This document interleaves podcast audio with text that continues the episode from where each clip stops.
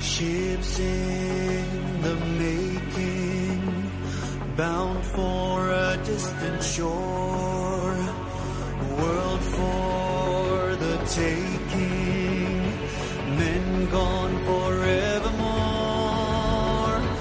boarding and setting Sexto Continente. Dirigido por el obispo de San Sebastián, Monseñor José Ignacio Monilla.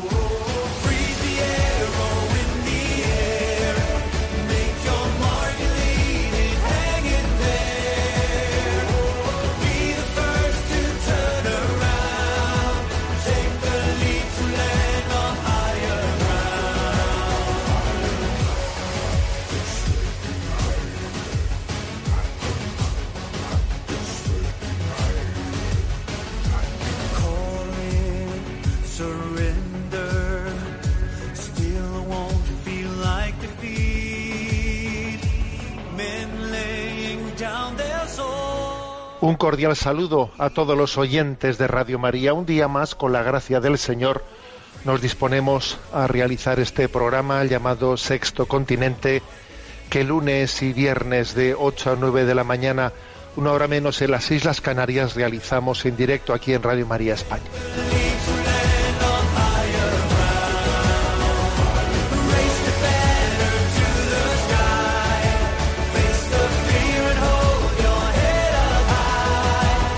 Conversiones y vocaciones, conversiones y vocaciones.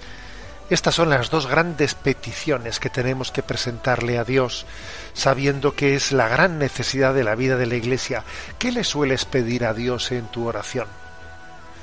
Bueno, pues te sugiero que estas dos peticiones sean las peticiones principales. Señor, danos conversiones y vocaciones. Si haces de tu oración una oración de súplica en la que pidas a Dios conversiones y vocaciones, habrás convertido tu oración en una oración apostólica. Me permito invocar especialmente a San Juan Bosco, que ayer celebrábamos su memoria, porque hoy es 1 de febrero y ayer 31 de enero, pues es la, la memoria de San Juan Bosco. San Juan Bosco fue alguien que se centró en estas dos cosas, conversiones y vocaciones. ¿eh? Con respecto a las conversiones, él mm, tiene una intuición que es maravillosa, que es magnífica, que es entender cómo la santidad, dice él literalmente, consiste en estar siempre alegres. Entre otras cosas porque también afirma él que el demonio no puede resistir a la gente alegre. No, el demonio, la verdad es que eh, quiere nuestra amargura, quiere nuestra tristeza, eh, no, no aguanta a la gente alegre eh, y está intentando ver cómo la amarga, ¿no? Por eso él dice que la santidad consiste en estar siempre alegres. La santidad eh, de alguien que es capaz de permanecer alegre, pues porque en medio de los reveses de la vida no pierde su alegría, en medio de su mm, eh, salud precaria, de su situación complicada, no pierde la alegría, pues porque, porque el Señor siempre está con él, por muchos problemas que haya. A ver, eso es eh, un signo muy evidente de santidad. Con lo cual, queremos obtener conversiones. Mostremos al mundo que la alegría del corazón la da Jesucristo. Esa es la clave. Que solamente Jesucristo nos puede enseñar el camino de la perfecta alegría. Que pueden ocurrir muchas cosas en nuestra vida, pero que nada nos puede robar la alegría sino el pecado. El único ladrón de nuestra alegría es el pecado. La santidad nos permite vivir alegres, ¿no? Esa es una intuición clave de San Juan Bosco. Y en segundo lugar, conversiones, vocaciones, conversiones, vocaciones. San Juan Bosco tuvo un gran don para llamar al seguimiento de Jesucristo. Mañana es el día 2 de febrero, mañana 2 de febrero, presentación de Jesús en el templo, jornada mundial de la vida consagrada y pedimos a Dios mm, todo tipo de vocaciones, muy especialmente las vocaciones a la vida consagrada. Fijaros, eh, se dice que San Juan Bosco en el momento de su muerte llegó más o menos a, a tener ¿no? en la orden salesiana entre aspirantes, novicios, profesos temporales y perpetuos, unas tres mil vocaciones que Dios le permitió, ¿no? Pues ver, consolidadas y unos ochenta mil cooperadores. ¿eh? Pues bueno, la verdad es que Dios le hizo fecundo, fecundo en la llamada. Conversiones, vocaciones, conversiones, vocaciones, ¿no? Son los dos pies con los que tenemos que presentarnos como mendigos delante de Dios, mendigos de su misericordia. Señor, te pedimos, teniendo a San Juan Bosco como modelo en este programa de Sexto Continente, te pedimos estas dos grandes gracias para la vida de la Iglesia. Señor, danos conversiones, Señor, concédenos también vocaciones a la vida de santidad. Sexto Continente es un programa que tiene interacción con los que son usuarios de redes sociales, los, con los que sois usuarios de Instagram y de Twitter a través de la cuenta arroba obispo munilla, con los que son usuarios de Facebook a través del muro que lleva mi nombre personal de José Ignacio Munilla y los programas anteriores los encontráis tanto en el podcast de Radio María como en la página multimedia www.enticonfio.org. Ahí tenéis los programas en el apartado de Sexto Continente, además de otros muchos materiales pues, que vamos poco a poco elaborando. Y bien, y dicho esto, ¿qué tema he elegido para, para compartir? Bueno, pues es un tema que no es la primera vez que lo abordamos, pero que sigue siendo un tema que yo creo que es de máxima gravedad. ¿eh? Ayer, cuando compré el periódico aquí en San Sebastián, el periódico que lleva eh, bueno, una parte importante de la prensa, de la prensa lleva un semanal, eh, un semanal de fin de semana o de domingo, que tenía como portada cómo cortar con la dependencia al móvil. ¿Eh? en siete días, dice. Bueno, ya quisiéramos que las cosas fuesen tan sencillas, pero fijaros, me pareció, me parece muy importante que la sociedad comience a tomarse en serio en serio pues el problema de las adicciones y especialmente el problema de la adicción a la tecnología. Ayer yo al ayer un domingo por la mañana, ¿no? Cuando me acerqué a la prensa, descubrí ¿eh? que la prensa en concreto de Vocento, que es la que yo aquí pues eh, compré, tenía como portada del periódico el siguiente titular. El aislamiento de la pandemia incrementa la toma de ansiolíticos y agrava las adicciones. Y las primeras, las primeras páginas, las primeras cuatro páginas del periódico estaban monográficamente dedicadas a este, a este tema. Repito el titular, el aislamiento de la pandemia incrementa la toma de ansiolíticos y agrava las, las adicciones. ¿eh? Bueno, y en el suplemento eh, que acompaña al periódico el fin de semana, que se llama aquí el semanal, tiene ese titular. ¿Cómo cortar con la dependencia al móvil en siete días? ¿no? Y y antes de entrar un poco a abordar el tema, os voy a leer lo que es la introducción de este artículo. Los magnates de las redes sociales tienen que dejar de hacerse pasar por cerebritos amistosos que construyen un mundo mejor. Están vendiendo productos adictivos. Comprobar la cantidad de me gusta es un nuevo tabaquismo, denuncia el escritor Bill Maher. De acuerdo sabemos que estamos enganchados a nuestros dispositivos, más que nunca, pues 2020 fue el año de las pantallas. Nuestra vida social, laboral y educativa transcurrió en buena medida al otro lado del espejo. Y cada poco nos asalta la imperiosa necesidad de echar una mirada al móvil, aunque estemos conversando con un amigo o leyendo un libro. Pero ¿cómo rompemos el hechizo? Cómo hacerlo además sin perdernos los valiosos servicios que nos aportan estas aplicaciones en un mundo hiperconectado. Si queremos recuperar el control, tenemos que ir más allá de los pequeños cambios y reconstruir nuestra relación con con la tecnología desde el principio, usando como base nuestros valores más profundos.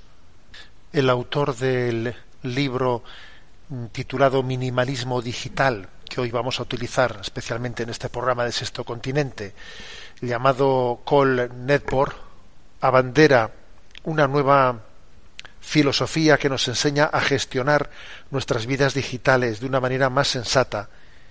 Son palabras suyas las siguientes. En mi experiencia, la mayoría de las personas que tienen dificultades con la faceta virtual de sus, de sus vidas no son tontas ni carentes de fuerza de voluntad. Pero los ingenieros de diseño se sirven de técnicas de persuasión muy refinadas, no es suficiente con identificarlas, sino que es necesario ejercitar una especie de ingeniería inversa para darle la vuelta a la tortilla y desmontarlas. El minimalista digital se aprovecha de la tecnología sin que las tecnologías se aprovechen de él. Bueno, esta es la entradilla de este, eh, de este pequeño reportaje en el que dan una serie de consejos, siete en concreto, siete para cómo desintoxicarse de esa utilización adictiva de la, de la tecnología. ¿Por qué insisto yo tanto en ese tema? A ver, pues nuestro programa se llama Sexto Continente. ¿eh? Y también, la verdad, os voy a ser sincero que yo tengo mi... Ya sabéis que yo estoy presente en redes sociales y que, bueno, procuro utilizarlas para evangelizar, pero no voy a ocultaros que lo hago y lo realizo eh, con una cierta preocupación, con la preocupación de no tener resuelta la duda de hasta qué punto debiéramos de hacer una objeción eh, pues a la totalidad o parcial eh, a esa a esa evidente estrategia que ha existido en el diseño de las nuevas tecnologías para tenernos atrapados. Entonces, claro, cuando se utilizan, como, lo hace, como es mi caso, ¿no? las nuevas tecnologías para evangelizar, pero al mismo tiempo me doy cuenta, nos damos cuenta de que, de que son también un instrumento para, para captar adeptos ¿eh? Eh, adictivos, ¿eh? Pues entonces a uno le entra un, escrúpulo, le entra un escrúpulo de decir, a ver, ¿es posible esto que dice esta entradilla que he escuchado? De que hay que intentar aprovecharse de la tecnología sin que las tecnologías se aprovechen de nosotros. Pues es que es complicado, es complicado y, y por eso, como yo no tengo, digamos, mi, mi interior tranquilo de estar, de haber acertado, ¿eh? de haber acertado con, eh, con la solución más eh, prudente, más prudente ante esta situación, ¿eh? que es una que es una gran potencialidad de las nuevas tecnologías. Sí, hay una gran potencialidad, pero tiene unos grandes peligros. Y entonces, ¿cómo haces una, cómo coges lo positivo y quitas lo negativo? Muy complicado. Como no tengo, digamos, la conciencia tranquila y tengo un grado de duda interior, ¿no? De, de si acertamos o no acertamos, por eso me parece importante también de vez en cuando tratar esta cuestión. ¿eh? Tratar esta cuestión. Mientras que el espíritu no nos diga otra cosa, seguiremos adelante en lo que parece que, bueno, que hoy por hoy es el consejo de la Iglesia, estar presente eh, pues en el mundo digital, pero intentar, intentar también cristianizarlo, no solo en los mensajes que enviamos, sino en la manera de utilizarlo, ¿eh? en la manera de estar presente. Bien, dicho esto, ¿eh? vamos a ir adelante en estos, digamos, siete consejos una guía de cómo, cómo desintoxicarse la utilización de las nuevas tecnologías. El autor de este artículo se llama Carlos Manuel Sánchez, que es el que hace ese resumen eh, periodístico de ese libro Limpieza Digital al que me he referido y yo pues hago el resumen del resumen. Voy directamente al tema en guía para desintoxicarse en siete, en siete puntos. Primero, eliminar el refuerzo positivo. ¿Qué es esto del refuerzo positivo? El refuerzo positivo, en este caso concreto, es, por ejemplo, que lo que en Facebook es el me gusta. Es un refuerzo positivo que dice, yo he mandado una cosa, he mandado pues un mensaje y claro, un refuerzo positivo es, mira, en esta ocasión he recibido pues eh, tantos eh, likes, tantos me gusta, en esta ocasión ha tenido más, ha tenido menos, y eso obviamente genera una dependencia muy grande, ¿no? A ver, ¿qué, qué es lo que sabemos de esto, de este resorte? De este resorte que parece atractivo y adictivo. ¿eh? Fijaros, hay un experimento realizado en el año 1971 por un psicólogo llamado Mitchell Thaler con animales, en concreto con pájaros, con aves, ¿no? Eh, el experimento consistía en que, eh, pues, si picoteaban un botón, estas aves recibían comida. Pero en un momento determinado se hace que el experimento hace que ese botón no funcione siempre, que funcione a veces. ¿eh? Entonces, a veces eh, funciona y entonces obtiene y otras veces no lo obtienen. Entonces, en ese caso, fijaros, cuando, cuando el botón funcionaba siempre, siempre, las aves picaban el botón únicamente cuando, cuando necesitaban comer. Y cuando no necesitaban comer, no picaban el botón. Pero cuando eh, en ocasiones funciona el botón y en ocasiones no funcionaba el botón, las aves, los pájaros, picoteaban mucho más el botón, mucho más que lo que necesitaban para comer, porque en el fondo en ellas se estaba produciendo una especie de búsqueda de a ver si ahora funciona, a ver si ahora no funciona, a ver si en esta ocasión funciona, ¿no?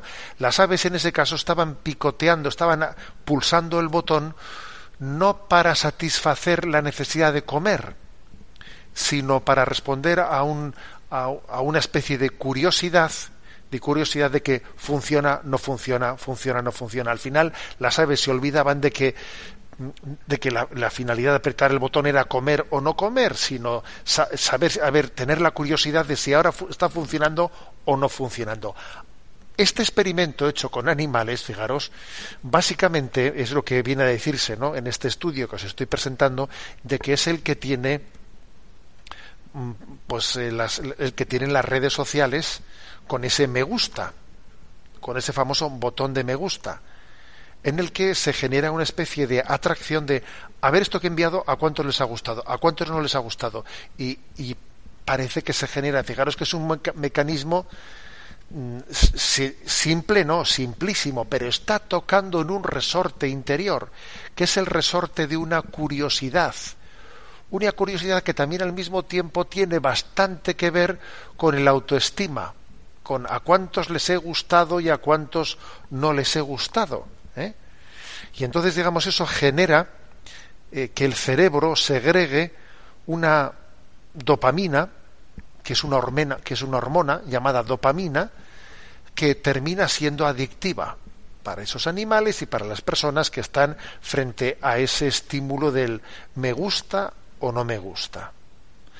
Ese botoncito del me gusta fue introducido por Facebook en el año 2007 y luego enseguida lo, lo copiaron, ¿no? Pues el resto de que Instagram, Twitter, todo el mundo tiene ese, ese me gusta y es como una especie de apuesta a ver si a ver si en esta ocasión eh, son más los que les he gustado eh, y se genera una una especie de destello de pseudoplacer una especie de descarga de la hormona llamada dopamina, que mm, al final resulta que, como he dicho antes, es que las, es que las, las palomas o las aves de ese experimento ya no lo hacían por, por comer, lo hacían por, por ver si, por, la, por esa curiosidad de si en esta ocasión he obtenido o no he obtenido éxito. Bueno, eh, por lo tanto, el, eh, el consejo que se nos da es ojo, hay que eliminar, intentar eliminar ese refuerzo positivo de los likes. ¿Y eso cómo se hace? Claro, las redes sociales no te permiten que tú quites eso.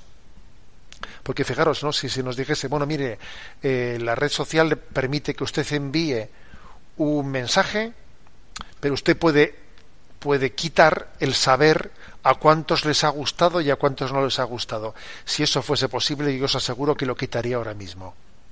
Pero claro, no te permiten eso. No te lo permiten. Sí o sí, ¿eh? allí aparecen a cuántas personas les ha gustado, etcétera, ¿no? Entonces, el consejo que se da aquí es que por lo menos, por lo menos uno se defienda apagando las notificaciones del móvil. Porque, claro, eh, en esas notificaciones de que, de que ha habido un, tantas personas que le han dado el me gusta o esas notificaciones pueden ser notificaciones que hagan sonar un ruidito cada vez que se recibe una que alguien te ha etiquetado no sé qué, que alguien te ha escrito me gusta y entonces está tu móvil, dale que te pego sonando, sonando. Ay, a, ver quién, por lo menos, por lo menos, apaga esas notificaciones. ¿Eh? Por lo menos apágalas, que no sean una especie de reclamo. Una especie de reclamo. ¿Tú te das cuenta cuando entras en un, en un bar y hay una máquina de esas tragaperras? Como esa máquina, si nadie le mete monedas, cada poco tiempo empieza a meter un ruidito, un ruidito que es una llamada de atención a las personas para que le hagan caso y le metan monedas algo así ocurre con nuestros móviles cuando eh, meten un ruidito de que para que tú te enteres que has recibido una notificación. Por lo menos apaga las notificaciones del móvil. Como también otro consejo aquí dan el de configurar la pantalla en blanco y negro para hacer que el móvil sea más anodino, no sea tan atrayente y no te tenga tan embrujado. Puede ser bueno configurar la pantalla en blanco y negro que tiene, fijaros como esas máquinas tragaperras, aparte de meter ruidito y, y allí cuando alguien, cuando llevan ya unos minutos sin que nadie meta dinero, también están llenas de, de destellos, de, de luces y de colores para atraer la atención. Bueno, pues una posibilidad es configurar la pantalla en blanco y negro. Obviamente creo que también, claro, ¿qué ocurre? Eh, ahora puede ser tú mismo el que, aunque no recibas notificaciones, estés continuamente mirando y mirando a ver si tengo notificaciones. Creo que, creo que puede ser muy bueno, muy, muy, muy necesario, muy conveniente el que tú tengas una disciplina que te digas a ti mismo, no voy a mirar las redes sociales hasta tal hora y hasta tal hora tú te autoimpongas a ti mismo una especie de decisión de no miro las redes sociales hasta esta hora, la que, la que cada uno decida, pero que sea eh, una decisión de tu voluntad, ¿no? Y que no estés siendo manipulado como esas palomitas, como esas palomas, o, como, o como, bueno, pues como si fueses una cobaya, ¿no? Una cobaya de, en una, eh, pues en un laboratorio. Ese es el primer consejo, eliminar ese refuerzo positivo, que como he dicho, del todo no lo podemos eliminar, no nos lo permiten, pero por lo menos apagar las notificaciones, que no te estén interrumpiendo con ruidos, con eh, incluso con, color, con colores, etcétera, etcétera. Y tomar una decisión, una decisión personal de decir, no lo voy a ver hasta tal hora.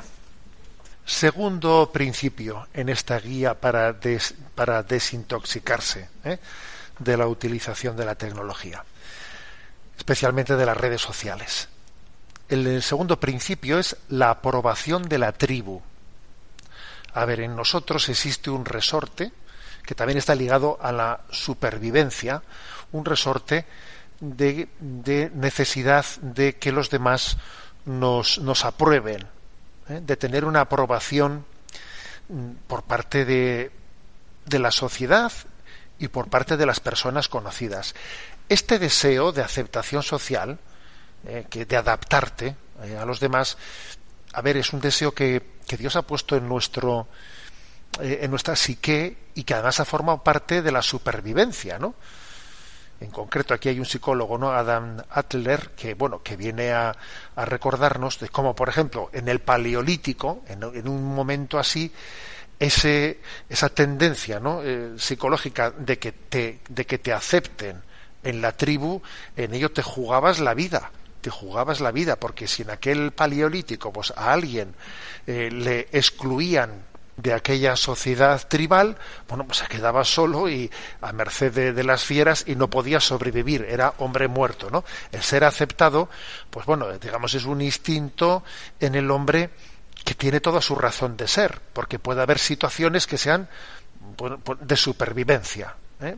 Pero claro, ese instinto, en otro contexto muy distinto como es el nuestro, ha sido eh, no voy a decir descubierto, sí, ¿eh? descubierto y manipulado eh, como si se ha descubierto una especie de vulnerabilidad de nuestra psique, ¿eh? y entonces lo manipulo para que uno tenga como una necesidad, sienta una necesidad de, de, aprobación, cuando en realidad es una sensación que no, que no conecta con la realidad. Porque ya me dirás tú a mí qué necesidad tienes de que si te han mandado unos mensajes ahora y tú estás conduciendo en el coche, los tengas que ir eh, contestando según estás conduciendo. A ver, ya contestaré cuando llegue a casa. Y cuando llegue ya veré si alguien me ha escrito. Y entonces ya contestaré. ¿O es que tengo que ir contestando según voy por el camino conduciendo? ¿Por qué esa necesidad? Bueno, pues porque han sido hábiles los diseñadores ¿no? de esas redes sociales para descubrir que esa especie de instinto de, de, de, de aprobación de los demás, que en un tiempo, ¿no? Y que en determinadas circunstancias, bueno, pues es que es comprensible que exista eh, esa tendencia, ¿no? ese deseo de ser aceptado, porque en ello, como hemos dicho antes, te juegas la vida, sin embargo, en otras situaciones es, es una manipulación de esa tendencia, porque no hay necesidad alguna de que te estén, ¿eh? de, de, que tú tengas que estar respondiendo de inmediato a una solicitación que te han hecho los demás. Entonces, frente a esa tendencia de buscar la aprobación de la tribu a cualquier precio, uno tiene que aprender a ser menos accesible y no pasa nada. Y por ejemplo dice uno, pues voy a salir a comprar no sé qué, pues voy a salir sin el móvil. Y no pasa nada, ¿no? ¿O qué? o tengo que tener siempre el móvil encima. ¿eh? O tendré, si estoy, por ejemplo, pues en una charla o en lo que sea, pues cogeré y desconectaré, ¿no? Pondré en modo avión, pongo en modo avión el móvil y, y, y no ha pasado nada, ¿no? Luego ya veré si, si alguien llama, ya veré si tengo que devolverle, devolverle una llamada. ¿eh? Eh, bueno, pues incluso hay personas, ¿eh? hay personas que bien, que visto, ¿no?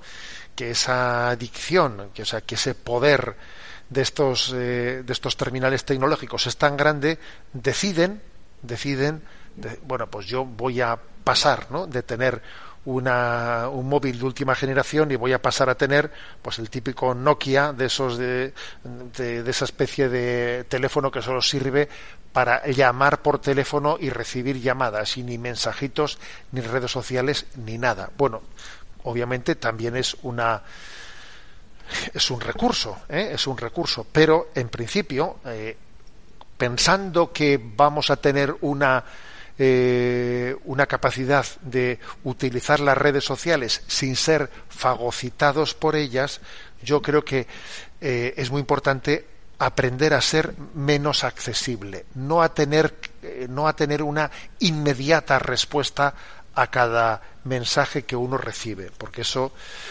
eso obviamente es una manipulación de nuestra psique. Tercer principio. El tercer principio es la curva de rendimiento decreciente. Este término, eh, rendimiento decreciente, es un concepto económico. ¿eh? que lo que viene a decir es que no por más invertir recursos y recursos y recursos pues en, en algo vamos a mejorar su productividad. Pues llega un momento en el que ya eh, lo has saturado y casi estás, eh, estás perdiendo capacidades. ¿eh? Es decir, que a veces menos es más. Y esto pasa con el tema de las aplicaciones que existen en los móviles. Que si instalas un montón de aplicaciones, primero, que te han dicho que con esto se puede hacer esto, que con esto se puede hacer lo otro. A ver, mmm, repasa cuántas aplicaciones tienes en tu móvil. ¿Eh? ¿Cuántas has utilizado en la última mm, semana o mes? O sea, todo aquello que no hayas utilizado en, en poco tiempo, eh, todo aquello que no hayas utilizado en las últimas dos semanas, quítalo, quítalo porque es obvio que no lo necesitas. Lo has bajado, lo has bajado pues porque te han dicho, eh, te han dicho que era interesante. Pero, pero es mejor tener menos y utilizar verdaderamente lo que tienes, no estar eh, haciendo pues de nuestro de nuestras aplicaciones móviles pues una especie de escaparate de novedades porque eso no va a ningún lado no por eso el ejercicio frente a esta curva de rendimiento decrecientes prescinde de aplicaciones y quédate con las que verdaderamente lo necesites. Y si hay tres o cuatro que más o menos hacen lo mismo a ver quédate con una quédate con una ¿eh? no, no entres en el, en el colapso de las, curios, de las curiosidades. Antes de seguir adelante ¿no? con esta descripción de la guía para desintoxicarse, vamos a respirar profundo, vamos a respirar hondo ¿no? con San José, porque ayer tuvimos el primer domingo de San José, ¿eh? primer domingo de San José. Entonces vamos a pedirle a San José que él nos dé el sentido común ¿eh? de un hombre pegado a la vida, ¿no? Que me imagino que desde el cielo él verá nuestras dificultades con la tecnología y dirá, madre, yo esos problemas no los tuve. ¿eh? Eh, tuve otros, pero esos problemas no los tuve. Sí, José, ten misericordia de nosotros, intercede ¿no? por, por esta generación tan vulnerable. Disfrutamos con este canto a San José.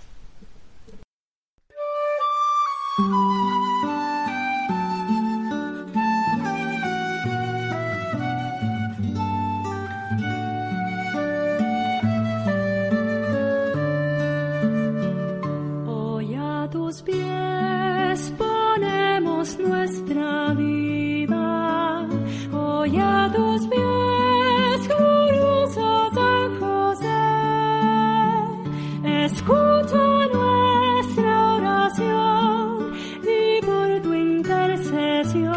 Obtendremos la paz del corazón.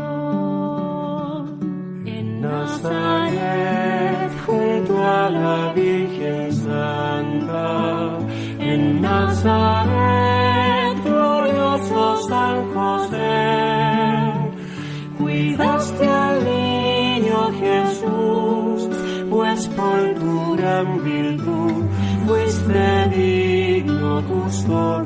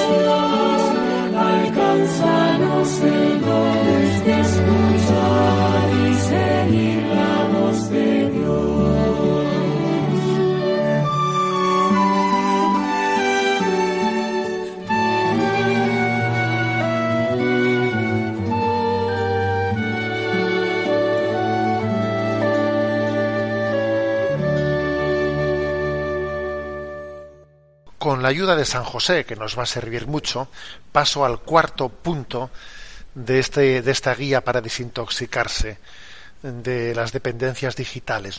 El cuarto principio, podríamos formularlo, sobre el riesgo de la virtualidad. ¿eh? ¿A qué me refiero? Pues me refiero que, claro, tenemos el, el gran riesgo actualmente de que hemos mm, minusvalorado la- las manualidades, esas que hacía San José, sí, esas manualidades de trabajar con nuestras manos, eh, pues en la carpintería, el ser un manitas, el hacer cosas, ¿no? Y eh, hemos reducido nuestra forma de conocimiento de realidad a la pantalla. Entonces, eh, hay una hay un artesano llamado Gary Rogosvik que dice él que históricamente el hombre aprendió a pensar también usando las manos. Sí, usando las manos aprende a pensar. Pues uno, eh, pues está, por ejemplo, pues en una, en un taller y ve si las piezas entran así. No, cambio, entran de la otra manera. Y según está con la, está pensando con la cabeza al mismo tiempo que hace pruebas con las manos. El hecho de que, de que, de que la virtualidad ¿no? haya pasado a tener, pues, casi ser la única forma a través de, eh, tocando las pantallas eh, o picando eh, o picando las pantallas, cómo accedemos a la realidad, el hecho de que hayamos perdido esa capacidad del artesano mm, de moldear, ¿no? de moldear la madera, de moldear eh, las, de forma plástica la, la, las realidades, eso viene en detrimento de nuestra capacidad cognitiva. Perdemos capacidad de conocimiento experiencial. La actividad manual nos devuelve la sintonía con el mundo físico. ¿Eh? Por eso, frente a esa, ese riesgo ¿no? de, de, que la virtualidad, ¿eh? lo digital, para entendernos, ¿no? lo digital sea la única forma de, relación con la, eh, con la realidad, es importante hacer trabajos manuales. Es importante que en nuestra vida tengamos trabajos manuales. ¿eh? Ser humanitas es importantísimo en esta vida, aprender a pintar las cosas, a, a pintar, a arreglar cosas, a atender, a hacer manualidades. Es una manera de relación con la realidad que nos pone en sintonía con el mundo físico. ¿eh? Quinto principio en esta guía de desintoxicación. La prevención de la sobredosis. Y aquí este artículo que estoy comentando cuenta algo muy interesante. Cuenta que un matemático llamado Adam Kurcharski en 1998, bueno, pues fue testigo de lo siguiente, de cómo eh, se tomó la decisión de vender el paracetamol pues en el Reino Unido, en vez de venderlo en botellas grandes, en el que había montones de paracetamoles, ¿no? A venderlo pues en cajas eh, de 32 pastillas únicamente. Y entonces esto que supuso, pues que los 10 años posteriores de haber hecho ese cambio, de venderlo, pues eso, pues en, en cientos de pastillas en una gran, eh, en gran, en un gran bote a unas cajitas de 32 pastillas, se se redujeron en un 40% los suicidios, los suicidios en Reino Unido con paracetamol, porque antes mucha gente recurría a coger ese bote grande de paracetamol y pegarse ¿eh? en, un, en un ataque de desesperación pegarse pues un atracón de paracetamoles, pero claro, después de que ya dejaron de existir esos recipientes tan grandes y únicamente, eh, pues como claro, pues para, para suicidarte con paracetamol tienes que abrir muchas cajas, muchas cajas, pues eso hace que, como es tan complicado suicidarse, disminuyesen muchos los suicidios por este conducto. Diréis, pero ¿es posible eso? Sí, sí, sí, esto es un dato, un dato comprobado, ¿no? Históricamente en el Reino Unido por eso, cuando tú la sobredosis la pones más difícil de realizar, ¿sabes? Pues claro, entonces es más, más difícil ¿eh? llegar a esa, esa, sobredosis. Entonces también lo que se dice en Estados Unidos, si las armas se pueden comprar en cualquier esquina, cuanto más fácil sea comprar armas, más fácil será después. Claro, si es más difícil comprar un arma, pues aquí pasa lo mismo, ¿no? Bueno, trasladado esto al tema nuestro de la adicción con las redes sociales, bueno, es que igual ha llegado el momento, ¿eh? si uno ve que no tiene que no tiene el dominio de sí mismo para poner coto a esa adicción tecnológica, pues igual ha llegado el momento de decir, bueno, voy a borrar de mi móvil las redes sociales Voy a quitar el Facebook, el Twitter y el Instagram de mi móvil. Los voy a quitar. Ya los tendré, en todo caso, en el ordenador o en la tableta. Y allí, obviamente, como, a ver, conmigo llevo el móvil, por lo menos no estoy todo el rato eh, teniendo la tentación de estar, de estar mirando el móvil que llevo en la mano. Cuando um, siempre recurrir al ordenador, a la tableta, pues supone tener hombre, pues, eh, un acceso menos, inmediato. ¿eh? Aplicando un poco el principio, eso que os he dicho de, de, del formato en los que se vendían los paracetamoles, ¿no? No lo tengas en tu móvil. es una medida, como veis, para mm, prevenir la sobredosis, ponerle distancia, ponerle distancia. Es, un principio que, eh, pues, interesante. También, por ejemplo, cuando existe una cierta tendencia a la adicción a los juegos, ¿no?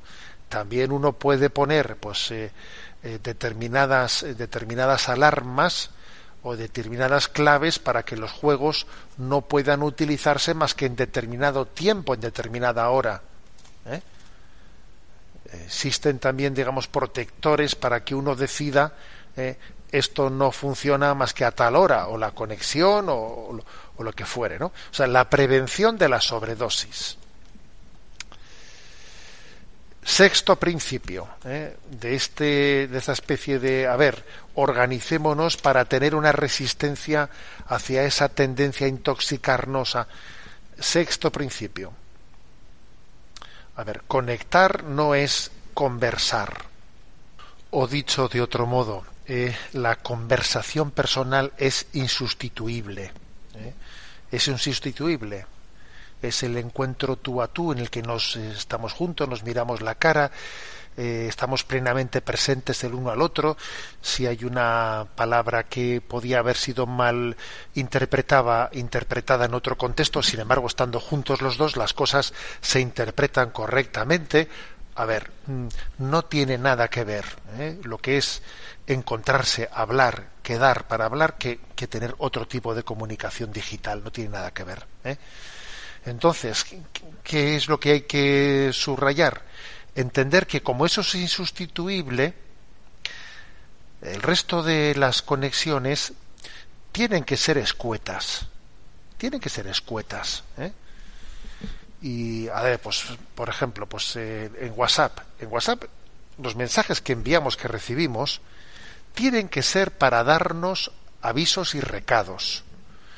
Recuerdo que vivía con nosotros una hermana, una hermana mayor de nuestra madre, que falleció ya hace muchos años, y recuerdo que cuando, claro, en aquellos tiempos no había móviles, pero sí que comenzaba pues en los teléfonos a haber una utilización de los teléfonos pues que era un poco abusiva, ¿no? Y me acuerdo que ella, ella pues con una filosofía de, de caserita, de caserío, me acuerdo que nos, eh, nos, eh, nos llamaba la atención cuando veía que hablábamos con nuestros amigos un poco descontroladamente, nos decía, a ver, el teléfono es para dar avisos, se dan avisos, ¿eh? Avisas una cosa y a ella le llamaba la atención pues el hecho de que se utilizase el teléfono para conversaciones interminables, a ver que no es para eso, ¿no? Bueno, no, ¿qué diría la mujer si viviese hoy, hoy en día, no?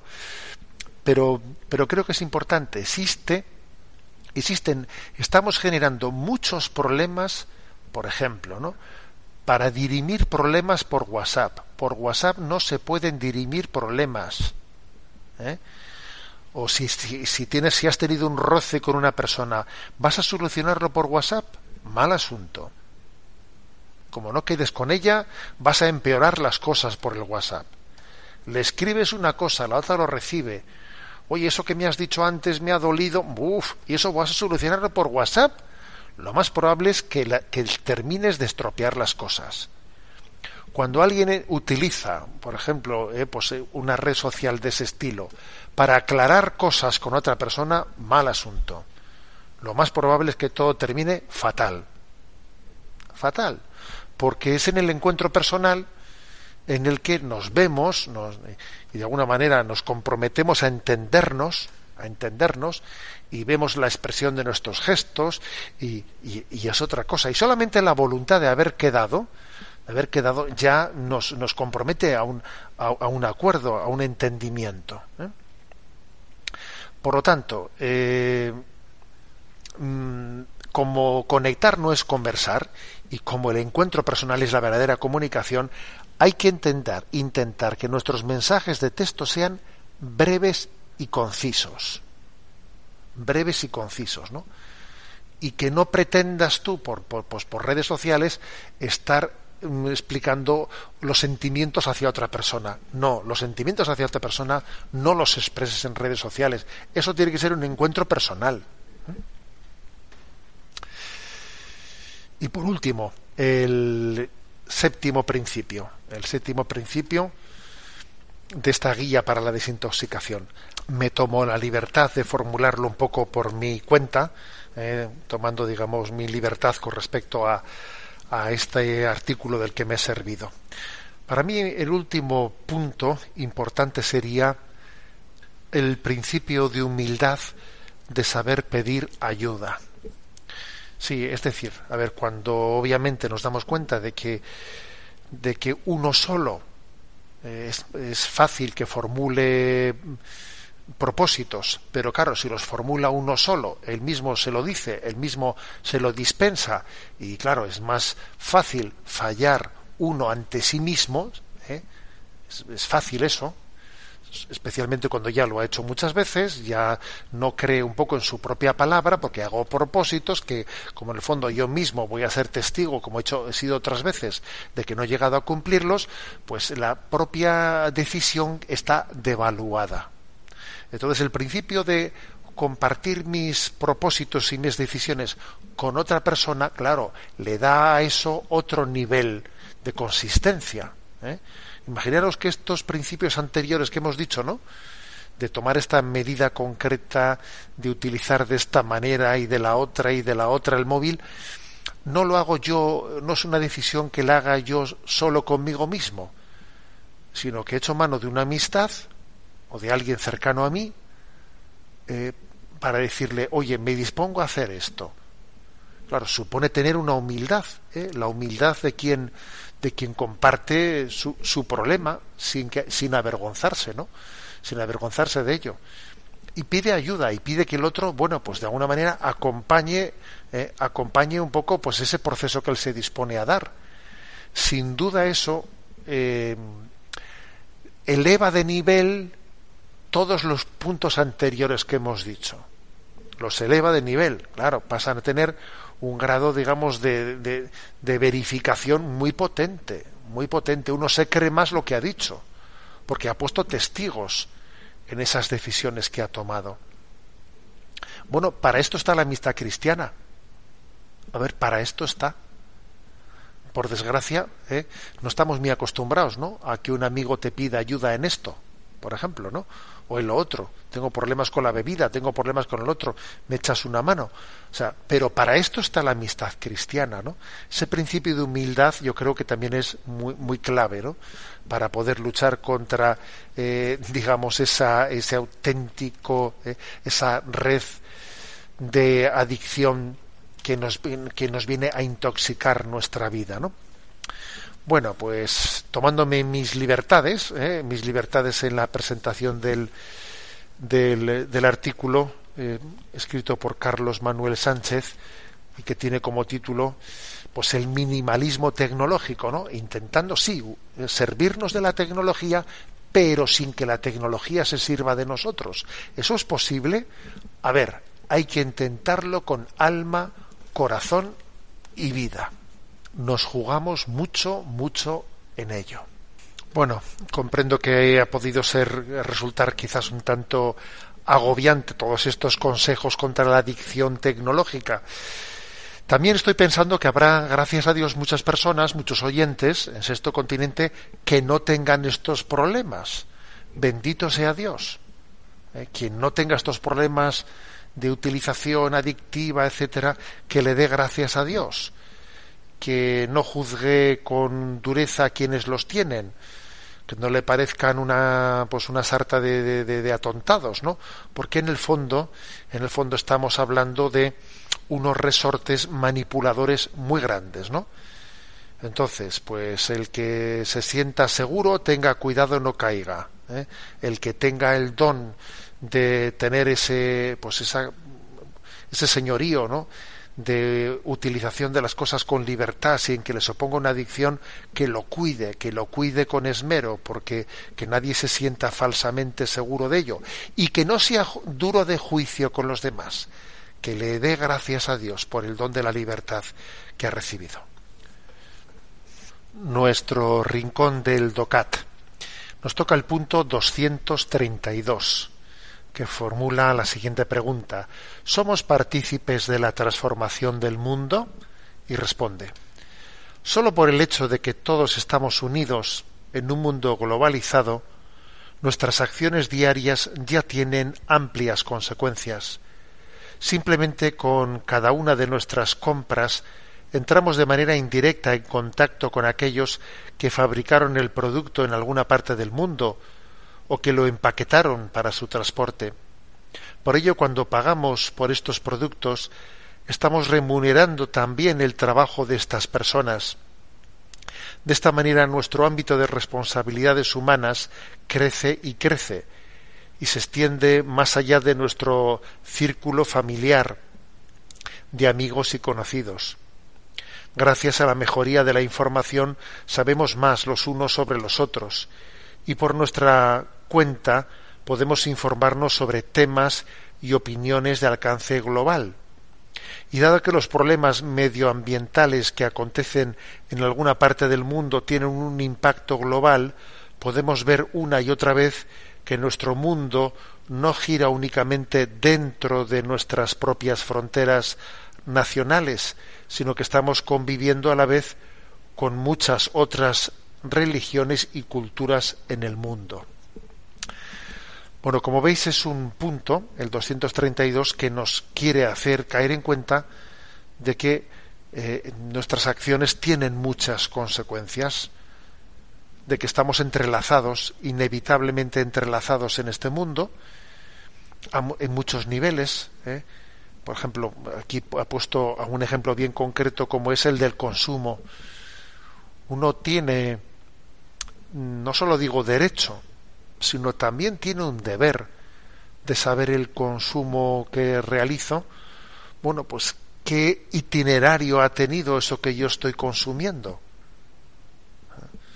Hombre, obviamente sin eh, es imposible que todo aquello que consumimos podamos tener una plena eh, conciencia detallada eh, de todo el itinerario que han tenido las cosas, pero el hecho de que no podamos ¿no? tener conciencia de todo no quiere decir que tengamos que vivir a ciegas.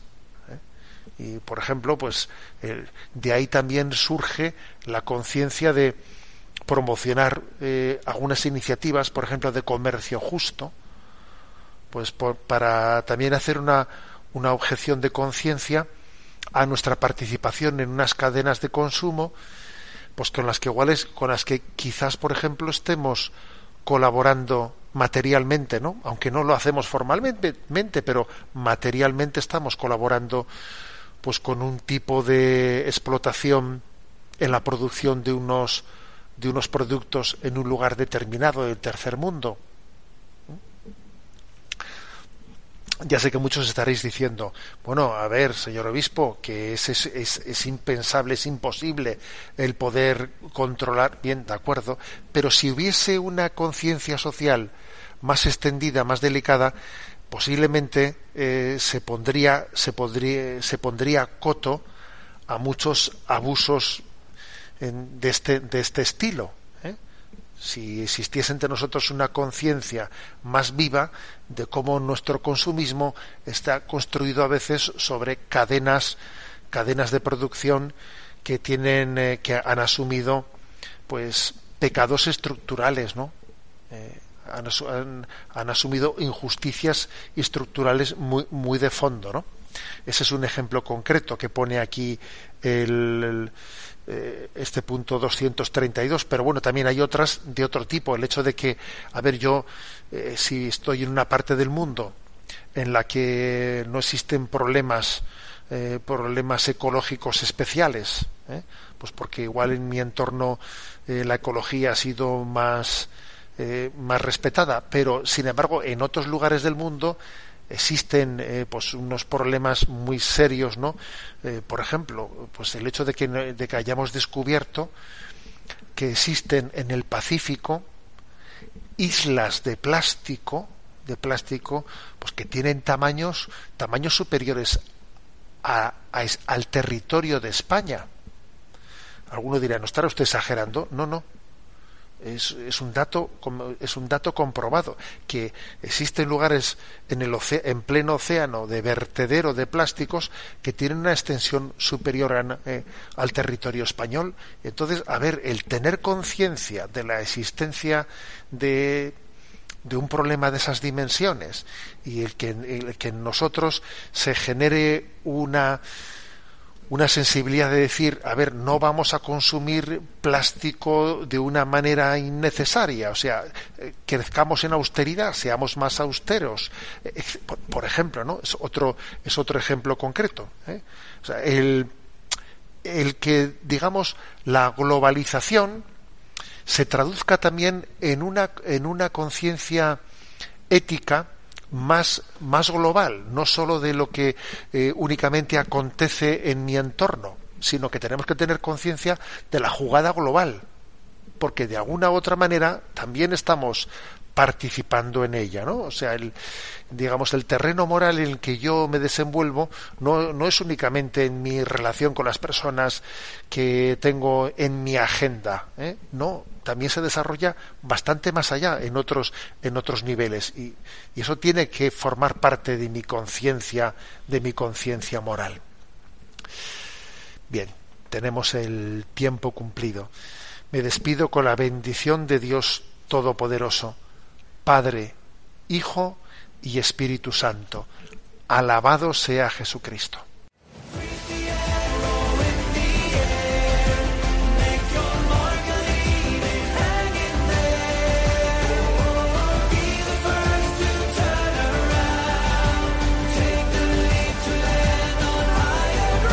Y así finaliza en Radio María Sexto Continente, un programa dirigido por el obispo de San Sebastián, Monseñor José Ignacio Munilla.